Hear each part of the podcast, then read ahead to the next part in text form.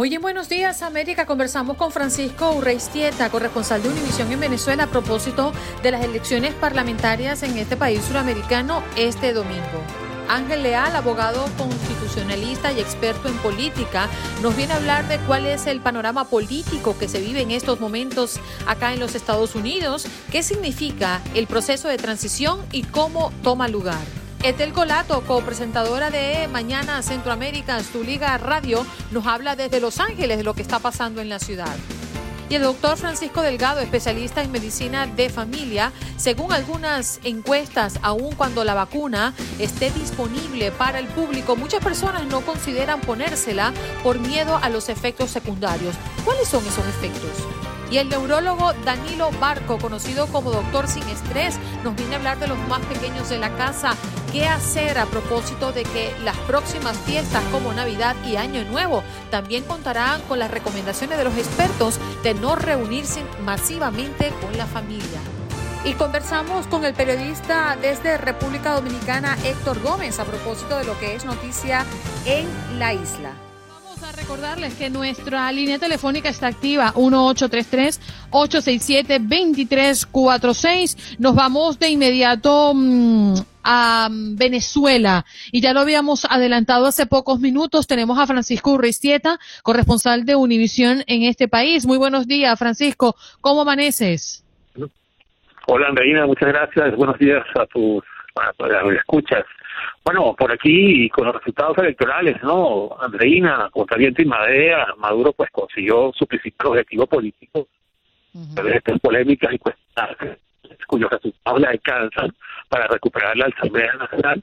Era el único poder público que estaba en manos de la oposición, que estaba liderando el presidente interino Juan Guaidó. Eh, con solo el 31% de participación en estos comicios, según las nuevas autoridades del Poder Electoral, en la madrugada, es una cifra que puesta en duda por la oposición, que ubica en un 80%, el chavismo tiene más de 240 diputados de 277 posibles. Ampliamente el poder la oposición permitió, permite a Maduro en sus comicios. Francisco, te estamos perdiendo. Eh, te escuchamos de manera intermitente. Creo que no sé si te estás moviendo, pero a ver, vamos a retomar contigo. Háblanos, a ver. Hola, Andrea, estamos por aquí. ¿Me escuchas ajá, Ajá, te seguimos escuchando, ahora sí. Sí, bueno, la oposición que no participó en estas elecciones, Andreina, denunció el fraude de este nuevo proceso electoral y llamó a más de 20 millones de votantes habilitados a no sufragar el domingo, ¿no? La jornada electoral fue extremadamente tranquila, llena de ausencias y silencios en muchos centros de votación que estaban prácticamente vacíos. La, la abstención se impuso, pero le sirve de poco a la oposición que lidera Guaidó, que ahora tiene que enfrentar un futuro inmediato lleno de incertidumbre y con una posible mayor represión por parte del régimen que está a la vuelta de la esquina. Su gestión parlamentaria finaliza el 5 de enero cuando comienza el nuevo ciclo legislativo que ahora domina el chavismo, aunque Estados Unidos, la OEA, la Unión Europea y varios países latinoamericanos ya se han pronunciado, denunciaron el fraude electoral de Maduro y siguen respaldando el liderazgo de Juan Guaidó. Maduro pues celebra su victoria, aunque no con triunfalismo, y anuncia una nueva etapa política para el país, ya que todos los poderes de nuevo están bajo el control del chavismo, que amplía el dominio que tiene Maduro sobre la escena política venezolana y que podría por lo menos garantizarle más años de permanencia como gobernante del país y determinar de imponer las reformas legales para instaurar el socialismo, ¿no? Eh, como forma de vida de los venezolanos fueron unas elecciones que se llevaron a cabo en medio del agravamiento de la crisis económica y peores condiciones de vida para los venezolanos, y que según analistas está lejos de resolver y ser una solución para la grave crisis política que tiene años instalada en el país y que por el contrario seguirá profundizándose y cerrando los espacios a una salida real de soluciones ¿no? a los graves problemas que viven todos los venezolanos, Andreina. Francisco, estábamos viendo en las redes sociales, inclusive en tus cuentas eh, desde Venezuela, las imágenes de, de, los centros de votación desolados. Y por una parte, eh, la titular de ese, del, del Centro Nacional Electoral decía que hubo una abstención del 70%, mientras que la oposición decía que hubo una abstención del 80%, pero ya el 70% es una cifra sumamente vergonzosa para un país que es muy activo eh, cuando de votaciones se trata. Sí, así, así es, Andreina. Es más o menos 40% menos de la votación que obtuvo la Asamblea en el año 2015, cuando votó el 76% del electorado eh, cifras que eran muy bajas eh, a, mediado, eh, a, mediodía, por ejemplo, de la jornada electoral, se solamente de un 8% de participación. Al final fueron un 30% según las autoridades electorales, pero vimos en la noche cómo el chavismo hacía lo que ellos llaman la operación remate, ¿no? Y acudían a los edificios que han entregado a los pobres a bajarlos de los apartamentos para obligarlos a votar. O sea, pena o a la amenaza de, quitarles la vivienda, quitarle los bonos, quitarle eh, la comida que reparte el régimen entre los más pobres, si no, si no hacían esto, eh, que era un deber de ellos tener, que salir a, votar de esta manera obligada, y se veía en los videos cómo llegaban funcionarios eh, milicianos y colectivos a, hacer racia ¿no? en los edificios de varias viviendas que ha otorgado el gobierno a, esta gente pobre para que pudieran a votar, ¿no? Un uso pues descarado, ¿no? de, la, de las amenazas pues, la gente eh, va a votar a bajo presión, Andrina. Sí, y por último, Francisco, mm, eh, Juan Guaidó ha convocado un, un, testing, una consulta. ¿Eso será para el próximo fin de semana? Bueno, sí, Andreina, este, este, la posición que lidera Guaidó impulsará esta semana esta consulta popular que busca, entre otros objetivos, respaldar la gestión de Guaidó como presidente interino del país, una especie de continuidad administrativa de la actual Asamblea Nacional más allá del 5 de enero, que es la fecha cuando finaliza legalmente, y que seguirá buscando la salida de Maduro del poder. Unas votaciones que se harán vía Internet, bajando una aplicación a los teléfonos inteligentes a partir de este lunes, y se extenderá durante toda la semana hasta el sábado, el 12 de diciembre, en que se hará una consulta presencial de electores en centros de votación que en algún momento fijará eh, la, posición que lidera Guaidó. Pues eh, son detalles que aún no se manejan y que se conocerán en los próximos días. Bien. Francisco, un abrazo. Gracias por reportarnos lo que ha ocurrido recientemente en Venezuela. Pues esto si se le puede llamar a elecciones eh, parlamentarias en este país suramericano. Un abrazo. Un abrazo, Medina. Muchas gracias. Bien, nos vamos con nuestro próximo invitado. Ya él está listo. Ángel Leal, abogado constitucionalista y experto en política. Ángel, muy buenos días. ¿Cómo amaneces? Muy buenos días. Encantado de saludarles. ¿Qué tal? ¿Cómo les va? Gracias por tu gentileza. Gracias a Dios, muy bien por acá. Queremos hablar un poco de lo que significa el proceso de transición y cómo toma lugar eh, días previos a la oficialización del nuevo presidente. Bueno, básicamente es un proceso complicadísimo. En realidad comienza desde la primavera de la contienda electoral, es decir, que ya esto viene andando hace un buen tiempo. Y de lo que se trata es un equipo de aproximadamente de 150 a 200 personas cuyo trabajo es básicamente eh, enfocarse en tres temas. Primero, cómo implementar las eh, promesas en la campaña política que se hicieron eh, para poder cumplir con ellas después de la inauguración. Segundo, eh, también comenzar el proceso, como ustedes reportaron ahora, del señalamiento de aquellas personas que van a ocupar cargos gubernamentales. debemos debo de destacar que son cuatro mil puestos que tienen que nombrar personas para ocupar, mil requieren eh, aprobación del Senado, pues hay que identificar a estas personas, vetarlas y asegurarse de que vayan a ser aprobadas. Y por último, hacer el enlace con las agencias federales gubernamentales para que esta transición pueda ser lo más eh, eh, fácil posible en el sentido de que hágase la idea de que es como una carrera de, de, donde lo que no queremos es parar y volver a comenzar. Queremos que la carrera siga y que no haya una interrupción gubernamental el día de la inauguración. Así que básicamente de eso se trata este, este proceso de transición. Ángel, muy buenos días. Uno de los temas más sensibles quizás en este proceso de transición, y mencionábamos que comienzan ya, es la entrega de la información sensible de inteligencia por parte del gobierno saliente al gobierno entrante. Ha pasado más de un mes desde las elecciones y ha pasado un poquito menos de un mes desde que se dio por triunfador al presidente electo Joe Biden. Sin embargo, este proceso no había iniciado la entrega de información sensible. En el año 2000 se dice que la tardanza en, ese, en esa disputa Al Gore, George W. Bush, eh, fue lo que permitió de alguna manera que se registraran los ataques del 9-11 porque no se inició el empalme en esta información de inteligencia. ¿Qué tan delicado es esto desde su punto de vista, Ángel? Sumamente delicado y sumamente importante y crucial, porque eh, imagen en medio de una pandemia más en el medio de una pandemia con retos a nivel de política de exterior, eh, por ejemplo, con el caso de Irán. Entonces, actualmente el tema más importante es la distribución de la posible vacuna que está a punto de ser aprobada por la Administración de Alimentos y Medicamentos. Entonces, ¿qué sucede? Que para que exista esta, esta, esta, transición correctamente y para que no se interrumpa el flujo de la distribución de la, de la vacuna, eh, esto es sumamente importante. Hasta creo que hasta fines de la semana pasada todavía no había, eh, el equipo de transición del presidente electo Biden no había tenido la oportunidad de reunirse con las personas a cargo de eh, servicios humanos y de salud, la administración de medicamentos y, y alimentos y el Centro de Control de Enfermedades de tal manera de que puedan identificar el plan de distribución de la vacuna que también, dicho sea de paso, va a depender de un enlace con todos los estados. O sea que esto esto es una operación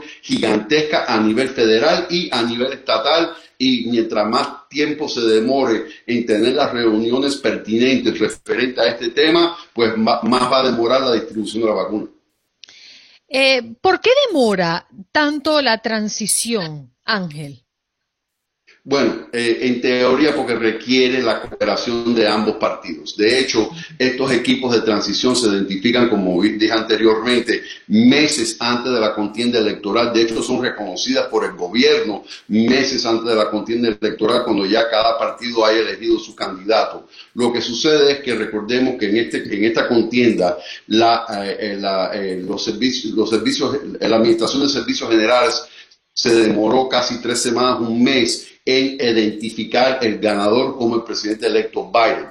Eso contribuyó a la demora y tenemos que ser claros cuando estamos hablando de doscientos y tantos congresistas y senadores republicanos, de los cuales, según el Washington Post, nada más que 27 hasta el momento han reconocido que Joseph Biden es el presidente electo de los Estados Unidos pues esto está demorando. Indiscutiblemente la Casa Blanca no está ayudando con el tema porque recordemos que la rama ejecutiva tiene el control de las agencias federales y hasta el momento no ha habido una cooperación plena. Ángel, además a mí me ha parecido muy curioso saber quién paga este, esta transición. ¿De dónde sale el dinero? Ajá. Los contribuyentes. Hay un presupuesto, eh, de hecho, eh, la, la, la, eh, la, Administración de Servicios Generales creo que tenía un presupuesto de aproximadamente 5.3 millones de dólares. En realidad, esta transición gubernamental cuesta más de 7 millones de dólares, pero generalmente hay un esto es parte del presupuesto federal. Sí, porque además tengo entendido que hay dinero de fondos privados que también forman parte del presupuesto para esta transición, no solamente de los impuestos de nosotros. Eso es correcto. Eh, muchas veces estos equipos de transición crean, son organizaciones sin fines de lucro y es permitido donar hasta 5 mil dólares cada persona para eh, ayudar en este esfuerzo de la transición eh, gubernamental. Ángel, permítame cambiarle de tema, pero creo que seguimos en la misma línea y es todo este proceso de la elección del presidente de los Estados Unidos. Entiendo que hasta mañana tienen plazo los estados para certificar quién es el ganador y de esta forma notificar oficialmente los delegados electorales. ¿Es así? Es así, es correcto. El 8 eh, de, diciembre es la fecha de albergue seguro, es decir, que los estados tienen la oportunidad de nombrar sus eh, votantes electorales sin que el Congreso eh, estadounidense objete al nombramiento. Hasta el momento ya el presidente electo Biden tiene más de 270 votos electorales, creo que faltaban dos o tres estados que, eh, eh, para certificar sus resultados y nombrar sus votantes electorales, pero ya él tiene los 270 votos electorales, ya después de mañana el voto del colegio electoral es el 14 de diciembre y después, muy importante, el Congreso tiene que ratificar eh, el voto electoral el 6 de enero. Siguiendo en esa, en esa misma línea, el próximo lunes, 14 de diciembre, ya sería la hora final. Ya sabríamos definitivamente, por decisión del colegio electoral, quién es el próximo presidente de los Estados Unidos, aunque llevamos semanas anunciando que es Joe Biden. Correcto, hasta el momento ha sido todo proyecciones. El 14 de diciembre tendríamos el voto oficial del colegio electoral de uno de los dos candidatos, tener más de 270 votos electorales. La expectativa es que el presidente electo Biden tenga 306 votos electorales. Él ya es el presidente electo, pero ojo, todavía tenemos que esperar que el Congreso estadounidense el 6 de enero afirme esa votación del colegio electoral. No se espera ninguna sorpresa referente a eso. Uno que otro congresista se ha manifestado que tal vez objeten al voto del colegio electoral, pero no hay un camino para reversar el resultado del voto popular. Abogado Leal, ¿qué existe en este momento en cuanto a lo a la demanda que ha impuesto el partido de mm, o, la gente de, Donald Trump? Porque de hecho recientemente ayer Georgia nuevamente descartó fraude eh, en las elecciones eh, para para su estado, ¿no? Pero hoy por hoy el presidente Donald Trump insiste en una demanda. ¿En qué hay de novedad o, o, de certeza dentro de este proceso en este momento? Eh, todas las demandas han fracasado. Más de 30 demandas eh, han sido desestimadas o literalmente se han perdido. Algunos de los jueces se han pronunciado fuertemente por la falta de evidencias concretas de un presunto fraude electoral o una operación organizada de fraude electoral. A mi corte eh, no va a pasar nada. Yo creo que ahora lo que está tratando de hacer la campaña Trump era tratar de ver si las legislaturas estatales estaban dispuestas de no certificar sus resultados electorales o de cualquier manera nombrar votantes electorales que tal vez no reflejaran la voluntad popular basado en sus eh, alegaciones de fraude. Por eso esas reuniones con la legislatura de Arizona, con la legislatura de Michigan, porque el enfoque cambió del litigio en corte a tratar de eh, cabildear con las legislaturas estatales para que no nombraran eh, los votantes electorales eh, correspondientes al, presidente electo Biden. De ser así y de alguno de los dos candidatos no obtener los 270 votos electorales, ya tuviéramos una crisis constitucional. Nada de esto va a correr con suerte. Eh, Georgia, todos los demás estados han certificado sus resultados y se han eh, manifestado de forma concreta de que van a respetar la voluntad del pueblo, ya que no se ha demostrado en alguna circunstancia algún tipo de fraude electoral, a pesar de las mismas alegaciones que se repiten eh, incansablemente. Quisiera terminar con una, una, una pregunta muy puntual, Ángel, y es que muchos nos preguntamos si hay una obligación legal constitucional para que los delegados electorales que van a esta especie de cónclave eh, elijan el hombre por el que vota el pueblo. Se lo pregunto porque entiendo que en el año, en, el año 2015, previo a la posesión del presidente Donald Trump, él ganó en la proyección con 306, el mismo número mágico que obtiene Joe Biden. Sin embargo, los delegados electorales que obtuvo realmente fueron 304. Dos se voltearon en el camino y votaron a favor de Hillary Clinton. Así mismo es, no hay ningún requisito legal que los votantes electorales voten de acuerdo eh, al voto popular de, cada estado. Eh, eh, vale destacar que lo que sucede es que cada partido nombra sus votantes electorales en cada estado entonces es decir que si ganó el Partido Republicano un estado particular, pues los votantes electorales que nominó el propio Partido Republicano serán los que votan para ese estado, de la misma forma con el Partido Demócrata en los estados que ellos ganan. O sea que si se les voltean, son las mismas personas que, que el partido eligió para votar. Así que no es lo común, no es lo no es de esperar, pero es posible, puede pasar. Abogado, muchísimas gracias por acompañarnos una vez más.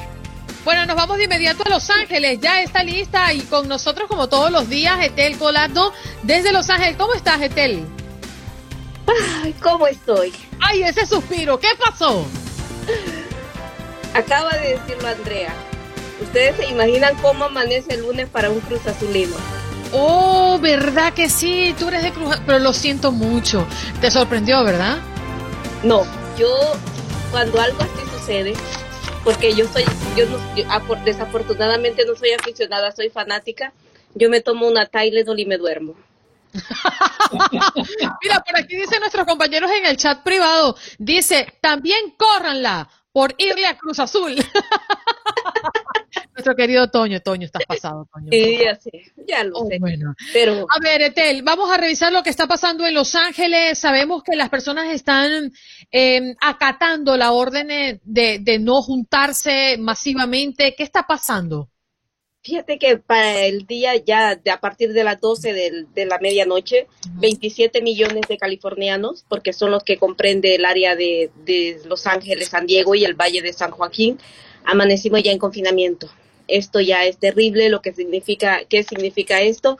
Que es el cierre total de parques infantiles en interiores, en exteriores, todas las instalaciones recreativas, peluquerías, barberías, todas las, las este, también los, lo que es los, las empresas que se dedican al cuidado personal, museos, zoológicos, acuarios, salas de cine, bodegas, bares, cervecerías, destilerías, todo, centros de entrenamiento personal, sal- salas de apuestas, de cartas, todo el este los deportes, las audiencias en vivo, las cortes, los parques de atracciones, sabemos de que aquí en el sur de California esto está plagado de parques de atracciones, pues tampoco, ya no hay absolutamente nada abierto, la orden es quedarse en casa. Ayer eh, se batió todos los récords posibles. ¿Se recuerdan que hace cuatro días hablábamos de arriba de los contagios, arriba de los cinco mil casos? Pues los, los de ayer fueron, ayer domingo, 10.528 en un solo día, solo en el condado de Los Ángeles. El, el, la capacidad en los hospitales ya está al 10.3%. Se entra en una crisis este, de hospitales cuando se está al 15%. Los Ángeles ya está al 10.3% de camas disponibles en, lo- en los hospitales.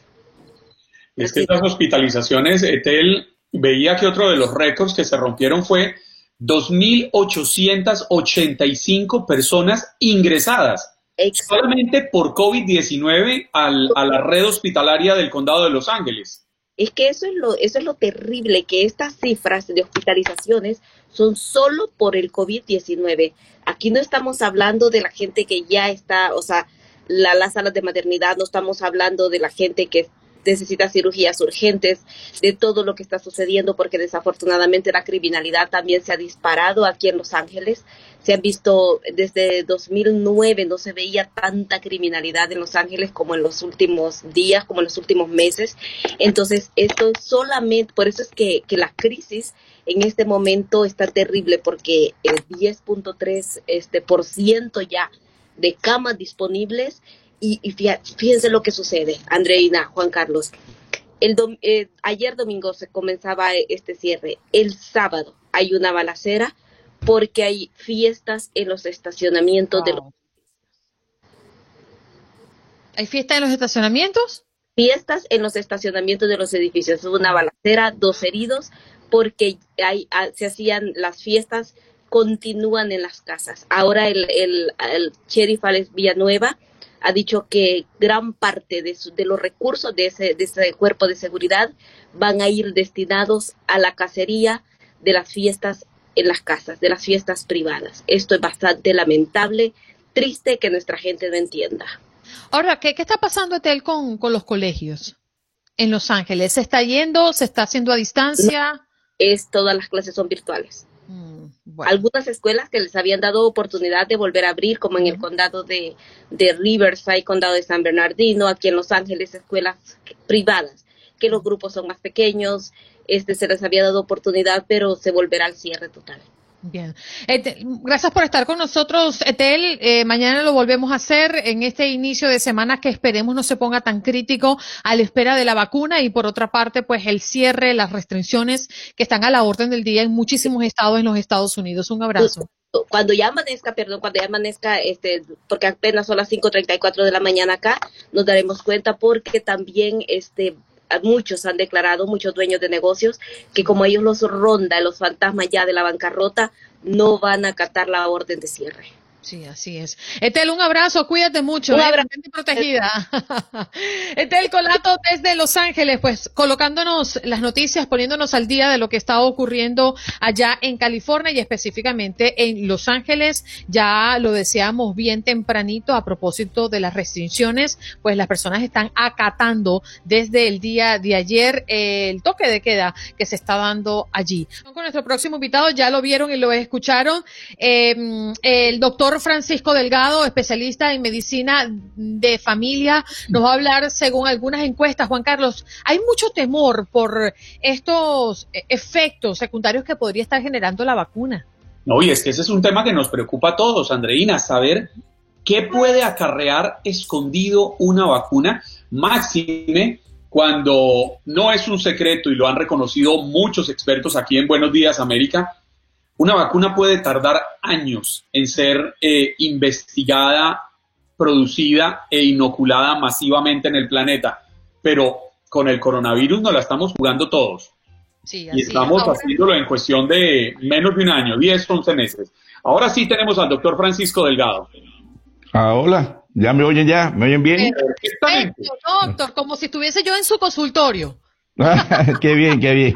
doctor, ¿por qué hay tanta eh, tanto temor eh, con referencia a estos efectos secundarios de la vacuna. las personas que dicen no querer vacunarse por ahora dicen quiero esperar porque me da mucho miedo la reacción que pueda tener. Siempre hay reacciones de, eh, las personas con siempre tienen temor para las vacunas. Pasa con la vacuna del flu. Muchas personas no quieren vacunarse porque dicen que si le vuelve a, que si le da el flu, que si se sienten mal. Todas las vacunas pueden tener efectos secundarios.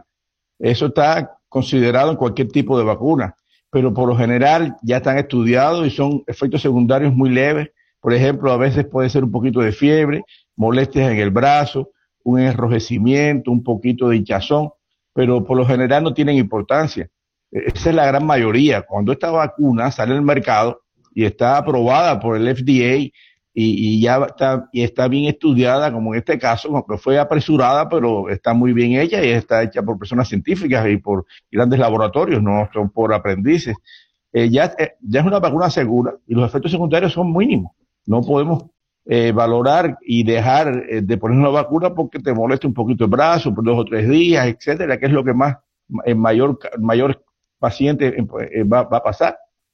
Claro, doctor Delgado haciendo la salvedad que yo he sido un defensor acérrimo de ponerse la vacuna. Personalmente he asegurado aquí al aire, la FDA da el visto bueno, el doctor Fauci dice que ya también da el visto bueno y yo salgo y me la pongo. Sin embargo, no deja de ser preocupante el que los laboratorios como Pfizer, como Moderna, como AstraZeneca han salvado, entiendo yo, por primera vez en muchísimos años, su responsabilidad frente a los posibles, a las posibles secuelas que pueda dejar la vacuna y esto quizás es lo que genera suspicacia. Vimos que en la Unión Europea tuvieron que las autoridades europeas salir a decir, ok, la responsabilidad la asumimos nosotros, los, los laboratorios están haciendo una salvedad. ¿Cómo recibir eso? Bueno, eh, claro, eso siempre da lugar a, ciertos temores, ¿verdad? Eh, realmente las vacunas son seguras y estas después que ya la han probado, como ha pasado a la fase 3, donde hay miles y miles de personas que se la han, se la han puesto, eh, prácticamente no tiene efectos secundarios, eh, vaya que tengan, que sean preocupantes. Pero no deja de preocupar, claro, eh, para que la redundancia, a las personas porque es una cosa nueva, porque es una vacuna. Entonces, mucha gente está diciendo, yo no me la voy a poner desde el momento que empiece, voy a esperar un tiempo a ver qué pasa. Eh, pero yo creo que la, la, posibilidad es mínima, como en todo. Es igual que cogemos un avión, se puede caer, ¿verdad? Pero nunca pensamos que se va a caer, porque la realidad que es el, cálculo de probabilidades te dice que la posibilidad de que te pase algo con la vacuna es, casi cero, o sea, es muy pequeña, por lo tanto, tenemos que pesar la vaya la, los beneficios que nos da una vacuna, que nos protege eh, de esta enfermedad que en muchos casos es grave y puede ser mortal, y podemos estar tranquilos. Yo, y es la, yo creo que es la forma de que la sociedad vuelva otra vez a estar como antes, a, vivir tranquilos, a que podamos pasear, salir, reunirnos. Eh, en definitiva, yo creo que al principio, aunque haya cierta reserva por la vacuna, todo el mundo poco a poco se va a ir vacunando cuando vea sobre todo que la gente se la está poniendo y que no ha pasado nada. Doctor, quiero plantearle una situación que muy probablemente sea la situación que enfrentemos la mayoría de las personas, al menos acá en los Estados Unidos. Viene la Navidad, viene Año Nuevo y sobre todo la cultura para los hispanos son fechas sumamente importantes. Entonces hay una parte de los familiares que dicen a mí ya me dio el COVID, yo soy inmune y no, y no soy portador.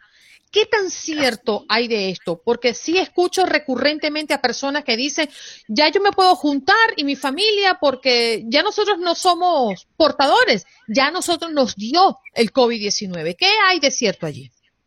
Bueno, las personas que le ha dado el COVID, que ya han tenido una enfermedad, y entre esas me incluyo yo, porque a mí me dio ya hace más de un mes, casi dos meses, a mí y a todos los empleados de, mi oficina, de mi consulta, eh, realmente teóricamente tenemos anticuerpos, por lo menos por, algunos meses. No se sabe todavía qué tiempo va a demorar esos anticuerpos, si va a durar seis, meses, seis tres, seis meses o un año. Eh, pero bueno, de momento uno tiene por lo menos cierta eh, protección de que tiene ya el sistema de, el sistema eh, inmune de uno, pues ya reaccionó contra la enfermedad y tiene anticuerpos formados. Desde luego, no sabemos qué tiempo va a ser siempre nos cuidamos, seguimos con las máscaras, seguimos con la distancia social, eso lo tenemos que mantener y e inclusive cuando empiece la vacunación también hay que seguir manteniendo todas esas precauciones porque la vacuna de un, de un día para otro no va a, inmunizar a todo el mundo. Es verdad, eh, probablemente los que la hemos pasado, que ya somos unos cuantos, tengamos anticuerpos por un tiempo, ahora no sabemos qué tiempo, yo a lo mejor la tuve hace dos meses, a lo mejor dentro de un mes o dos estoy igual, estoy eh, también a expensas de que volver, de volver otra vez a padecer la enfermedad. Doctor, pero ser, ser inmune por el tiempo que se diga es sinónimo de no poder incubarlo, no sé si lo estoy diciendo bien los términos, pero la posibilidad de que quizás no se manifieste el COVID en su cuerpo, pero sí pueda aportarlo, no sé si me explico. ¿Eso es posible o no es posible? Pudiera ser posible. Normalmente no pasa pero este, este virus es extraño, se ha comportado diferente y entonces pudiera ser que la persona eh, que ya tu, que tiene anticuerpos que no lo, no lo pueda volver a adquirir, no lo padezca, pero a lo mejor pudiera eh, también eh, transmitirlo. Y eso sí también es una es algo que no está seguro. Por lo tanto, por eso digo, debemos seguir cuidando y debemos seguir con las precauciones necesarias para, si no lo padecemos, al menos por lo menos no, no transmitirlo. Doctor Delgado, quizás una pregunta que ha sido recurrente ahora que se acerca el proceso de vacunación y volviendo al tema de las, de las reacciones, ¿cuáles pudieran ser como para irnos preparando? Usted hablaba de posiblemente una ligera hinchazón en el, en el brazo, si va a ser eh, inoculada por allí, eh, un pequeño dolorcito. ¿A qué deberíamos prepararnos como lo que es en el margen de lo aceptable eh, unas posibles reacciones a la vacuna. Bueno, eso es lo que está estipulado, es lo que se dice que puede producir la vacuna parecida a la vacuna del flu, que también producen algunos, algunas personas un poco de hinchazón, dolor, molestia, quizás alguna fiebre. Eh, se dio el caso con la vacuna de, AstraZeneca, la de la Universidad de Oxford, del, del Reino Unido, Inglaterra, ¿no? Que sí hubo un caso que por eso aguantaron y, pararon el, estudio de la vacuna, porque en esta fase 3 hubo un paciente, una persona que, tuvo lo que se llama una mielitis, o sea, una enfermedad neurológica, eh, donde prácticamente tuvo disminución de la, o sea, de la movilidad de las piernas. Eh, la persona no pasó de ahí, no, no, fue grave, pero sí tuvo una, una, un efecto secundario un poco desagradable y, pararon de momento el estudio, el, el, el, vaya, lo que es el, las pruebas de esa vacuna, pero volvieron a estudiar porque también puede ser que usted, usted sea de los voluntarios y se le produzca esa situación que no sea por la vacuna. Pero eso sí, lo estudiaron bien, ellos siguieron con, lo, eh, siguieron con, con los experimentos, siguieron con, con, la, con la vacuna y, y hasta ahora eh, dicen que no ha habido problema. Puede pasar, puede pasar eh, que una vacuna traiga efectos en una persona porque todos somos iguales, todos reaccionamos diferente, que trae algún efecto secundario desagradable, pero, pero eh, sería una posibilidad mínima. eh, es lo que tenemos, es las probabilidades que tenemos de que, como dijo ahorita, que se vaya, que se caiga el avión, que uno tenga un accidente, esas cosas pueden pasar, pero no por eso nos vamos a dejar de vacunar, porque el 99.9% no va a tener problema. Por lo tanto, la vacuna segura. Cuando llega a este punto y el FDA la aprueba y, y, y, o sea, y el país lo aprueba, es que la vacuna es segura. Doctor, muchísimas gracias por acompañarnos. ¿eh? eh la verdad es que eh, nos alienta mucho esta información porque es de lo que todo el mundo está hablando y lo que todo el mundo está esperando. Y en algún momento, más tarde o temprano, vamos a tener que someternos a esa situación. Un abrazo para usted.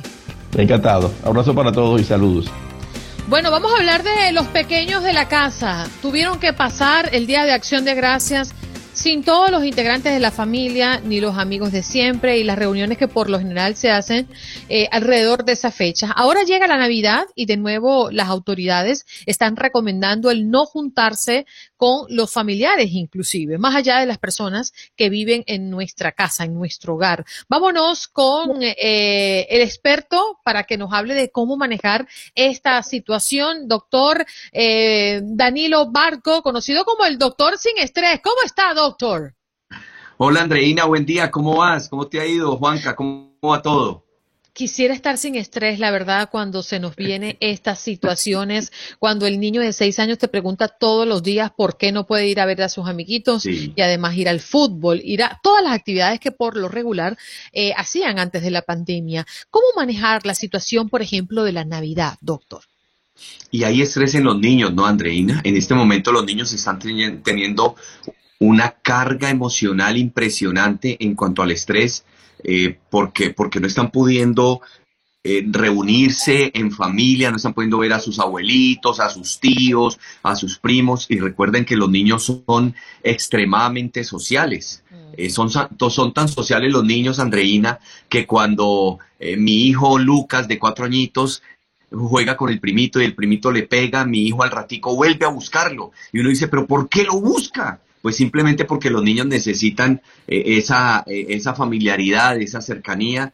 Entonces, eh, como médico antiestrés, atendiendo este tipo de, casos, yo he sacado siete consejitos corticos para que aprendamos los papás y las mamás cómo afrontar este tiempo de pandemia con los niños. A ver, el primero. El primero, contémosle un cuento con revistas a los niños. Inventémonos un cuento voy a hacer de cuenta que yo soy el papá de Juan Carlos y de Andreina, ¿ok? Buenos días, niños. Entonces me responden. Días, papi. Eso. Buenos días, Juan Carlitos. ¿Cómo le ha ido? ¿La bola motico?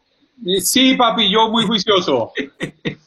Entonces, mira, lo primero que hacemos es ponerle un cuento, no voy a decir el nombre, pero me estoy refiriendo a ti. Entonces digo, había una vez un niño que trabajaba en una radio y ese niño trabajaba con una muchacha muy linda. Y resulta que, o sea, voy llevando el cuento, no digo el nombre de ellos, pero les cuento. Es e, e, esa manera de decirles, les va a entrar muy fácilmente al cerebro del niño. El niño no es tan suspicaz como para decir, ay, ese soy yo. Nosotros los adultos somos los que nos tiramos los cuentos. Los, niños no. Bueno, segundo, segundo consejito, rapidito. Andos pegue algunas imágenes, adhiera algunas imágenes en el cuarto, en, el, en, de la, habitación del niño, o tome algún lugar especial de la casa para que usted ponga fotos eh, impresas de pronto de papá, de mamá, de abuelo, de tío con tapabocas, eh, muéstrele la importancia eh, de, de cuidarse como tal, pero siempre que ellos estén viendo esa imagen ahí,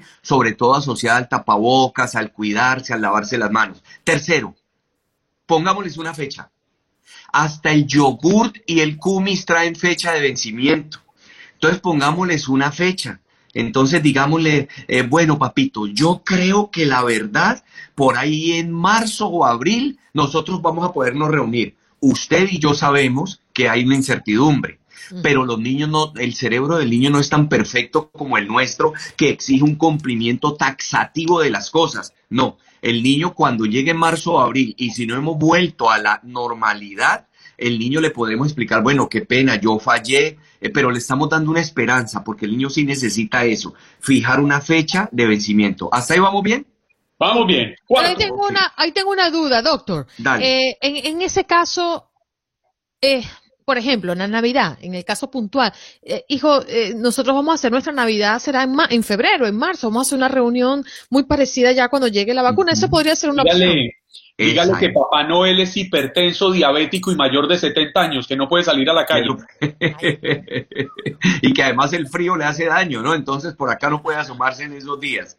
Bueno, el cuarto, hay un ejercicio muy lindo eh, que yo hago con Ani Sofía y con Lucas aquí en la casa, y es que nos reunimos, eh, a veces uno como adulto, uno pierde ese toque mágico que sí tienen los niños. Siéntense en el piso con los niños y hagan un momento de reflexión, de introspección. En el caso de los que acostumbramos orar, meditar, haga cualquier situación de estas y sobre todo dele gracias a la vida, a Dios, a la naturaleza, por los que están vivos, hagámosle ver a, los niños como tal que es importante ese, ese cuidado de los nuestros como tal, pero como en un espacio de reflexión, de que, eh, por ejemplo, con Lucas, papito Dios, gracias porque estamos cuidando a la Mimi, la Mimi es la abuela, y no vamos a verla porque de pronto la enfermamos. Bueno, vamos para el quinto, vamos para el quinto. Sí, señor. El quinto, deje ver su lado maluquito de sus niños. Si usted está triste, déjese ver. No lo esconda. No se ponga para no, mijo, eh, es que me entró un coronavirus en el ojo. No, no, no, no, no, no. Deje ver el sentimiento. Papito, yo también me pongo triste. Yo también estoy deprimido. Yo, yo también, pero venga, juntémonos. Y cuando el niño le exprese las situaciones, usted no las tape. Hay una, hay, hay una situación en la que caemos los papás. Tranquilo, mijo, no se ponga a pensar en eso. Si esa niñita no lo quiere, otra niña va a venir y lo va a querer. No, no, no, no. Digámosle, ¿verdad? ¿Y cómo te sientes? No, o sea, que exprese el, sentimiento. Acuérdate no minimizar lo que él, o menospreciar lo que él siente, ¿no? Darle poco valor. Ahora, fíjese que, ahí hay un punto bien interesante, ¿no?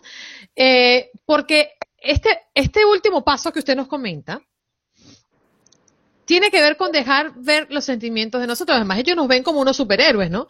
Como que a mamá no le pasa nada, papá siempre está ahí al pie del cañón, en fin. Pero yo he experimentado en varias ocasiones y de repente me doy un golpe. Y yo,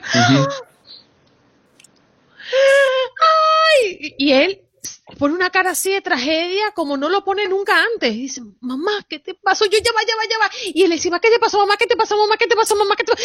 Ya va, Jorge Andrés, ¿qué te mamá, ¿qué te pasó? Porque se angustian muchísimo. ¿Qué efecto hay ahí de los niños? Claro, claro, claro. Ellos, mira, los papás tenemos que quedar en cuenta de algo. Nosotros tenemos que ser molde, modelo y ejemplo pero en ocasiones tenemos que mostrar esa parte, esa parte humana. Lo que pasa es que a nosotros, a, los de la generación nuestra, nos criaron los papás escondiendo unas emociones. Es bueno y es sano que nuestros hijos vean. En estos días, eh, por compromisos laborales, me tocó ir a Indiana. Yo estoy en Carolina del Sur en este momento y decidí irme por tierra para que mi hija conociera la nieve. Eh, entenderás que mi hija nunca había visto la nieve. Entonces me fui seis horas hasta Indiana, hasta Jeffersonville, eh, hice lo que iba a hacer en la universidad, me regresé y mi hija, cuando llegamos, mi hija tiene ocho años, me decía, papi, ¿tú cómo tienes fuerza para manejar un carro más de 14 horas? El superhéroe. Entonces yo aproveché, le no, mamita, yo también me canso, a mí también me duele la espalda. O sea, dejar ver esa parte humana del superhéroe que es a veces la que nos emociona. Vos no has notado que a veces con los grandes influencers a uno le gusta cuando ellos montan el video mostrando la casa, mostrando los zapatos. O sea, dejemos ver las cosas más íntimas de nosotros, que eso también es bueno. Bueno, para el sexto. Bueno, vamos para el sexto mantengámoslos en contacto. Eh, cómprate una resma de papel, un poco de papel, eh, papel en cualquier supermercado, manténles colores, permite que le hagan cartas a los abuelos, a los tíos, exacto, así, así. Papel así, me tiene, llene papel por todos lados. Sí, y a veces se vuelven desesperantes porque hacen 50 cartas en el día. Eh, Peor, mamá, escríbemela. Sí, Y ahora que estamos en la era de, las redes sociales, entonces quizá utilicen esa aplicación para hacer videos. Entonces, venga, hagámosle un video a la mamá, a la mimi, a la abuela, al abuelo, al tío, al primo, eh, bailemos así, hagámoslo así. Por ahí vi un amigo que se llama Juan Carlos Aguiar en estos días en un video de estos, eh, muy pintoresco, muy, muy bacano. Entonces, permitamos que los niños expresen ese sentimiento a través de la comunicación. ¿Ok? Y el último, el séptimo ¿Adivinan cuál es el séptimo? Bailar. Tarararán. De el ejemplo usted mismo, usted misma. Exprésele sus, sus sentimientos a él. Aproveche este tiempo para decirle cuánto vale, cuánto lo quiere. Esto suena como a frase de cliché, como a- esto ya se nos vuelve paisaje, pero es real. Esto es verdad. Eh, yo he atendido como médico personas eh, que se eh, les duele no haberle dicho a sus hijos en su momento que los querían. Déjense ver los sentimientos, déjense ver las emociones, abrácenlos. En- este es un tiempo para abrazarnos. En la casa, el contacto físico significativo es importantísimo, Juan Carlos y Andreina, porque cuando yo te toco la piel, estos neuroreceptores van a llegar al cono medular, van a llegar al cerebro y le van a hacer al niño liberar dopamina. La dopamina es una hormona que los hace sentir confiados. Pero también Y llega un en- momento en que los niños no quieren que uno los esté agarrando y amapuchando como más chiquititos. Mientras van creciendo se ponen más arisco. ¿Qué hacer ahí, doctor? Incluso ustedes las, eh, ustedes las mujeres también a veces no quieren que uno ni las... ni Es las otro, es asunto, doctor. No se meta por ahí. No, no, pues claro que tiene derecho a meterse, porque seguro que si usted va caminando por un centro comercial, Andreina y va tomada de la mano o Jorge Antonio la lleva abrazada, y usted ve que viene David Beckham caminando en sentido contrario, usted empieza como a alejarlo. Claro, obvio. ¡Hey, David! Claro. Sí, sí, sí. Hay, hay que aprender a respetar los espacios de los niños, ¿no? Hay que aprender a, a respetar los espacios de los niños, sobre todo en el entendido que hay algo que es muy real. Sí hay estrés en los niños. Mm. Como médico anti- antiestrés he comprobado que hay niños, hay que estar con mucho cuidado con las otitis medias agudas. Hay mucha infección de oído en este tiempo. ¿Por qué? En ocasiones, en ocasiones, y este es un tema muy investigado, porque en ocasiones los niños están escuchando cosas que no quisieran escuchar. Oh, es una patología Se nos ha ido el tiempo y nos quedamos solamente con segunditos para que nos diga dónde podemos conseguirlo usted. DR sin estrés. En todas mis redes sociales, DR sin estrés, DR de doctor, estrés con S al principio, con doble S al final, DR sin estrés. Ahí tengo un video que acabé de montar en YouTube el fin de semana acerca de los consejos caseros para enfrentar el coronavirus. DR Oh, sin estrés. excelente. Muy bien, doctor, muchas gracias por acompañarnos. Neurólogo Danilo Barco, conocido como el doctor sin estrés en Buenos Días América. Ya regresamos. Nos vamos a República Dominicana, porque A ya tenemos a nuestro invitado Héctor Gómez, periodista desde Santo Domingo. Héctor, ¿cómo estás? Muy buenos días. Buenos días, buenos días, Anderina, buenos días, Juan Carlos y a toda la audiencia de Buenos Días América. Una vez más, un placer estar con ustedes. Oye, Héctor, el Ministerio Público de República Dominicana pide 12 meses de prisión preventiva para los implicados en Operación Antipulpo. ¿Cómo se dio esta noticia?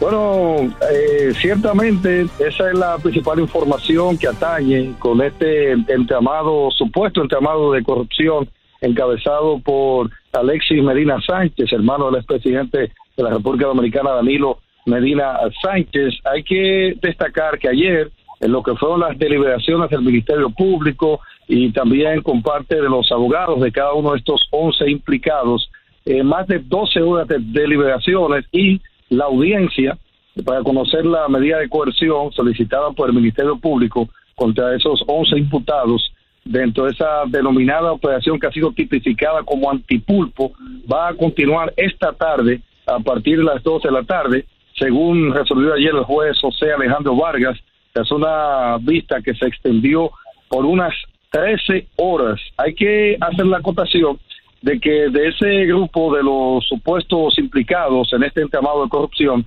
aparte de Alexis Medina, está su hermana Carmen Magali Sánchez, que por extensión es hermana también del expresidente Danilo Medina Sánchez, y eh, de acuerdo con el Ministerio Público, la estructura de corrupción que presuntamente dirigía Alexis Medina logró sustraer, atención, escuchen este monto, la suma de 4.796 millones de pesos de los fondos públicos. Es decir, estamos hablando de casi 5 mil millones de pesos que presuntamente movió toda esta estructura eh, mafiosa, por así decirlo.